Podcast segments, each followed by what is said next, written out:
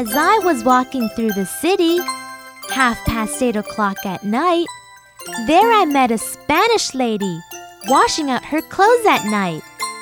First she rubbed them, then she scrubbed them, then she hung them out to dry. Then she laid her hands upon them, said, I wish my clothes were dry. As I was walking through the city, half past eight o'clock at night, there I met a Spanish lady washing out her clothes at night.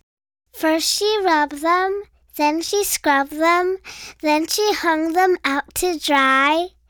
Then she laid her hands upon them, said, I wish my clothes were dry.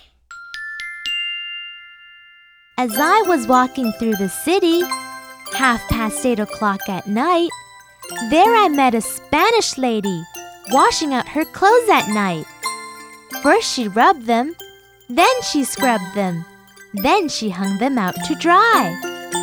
Then she laid her hands upon them, said, I wish my clothes were dry.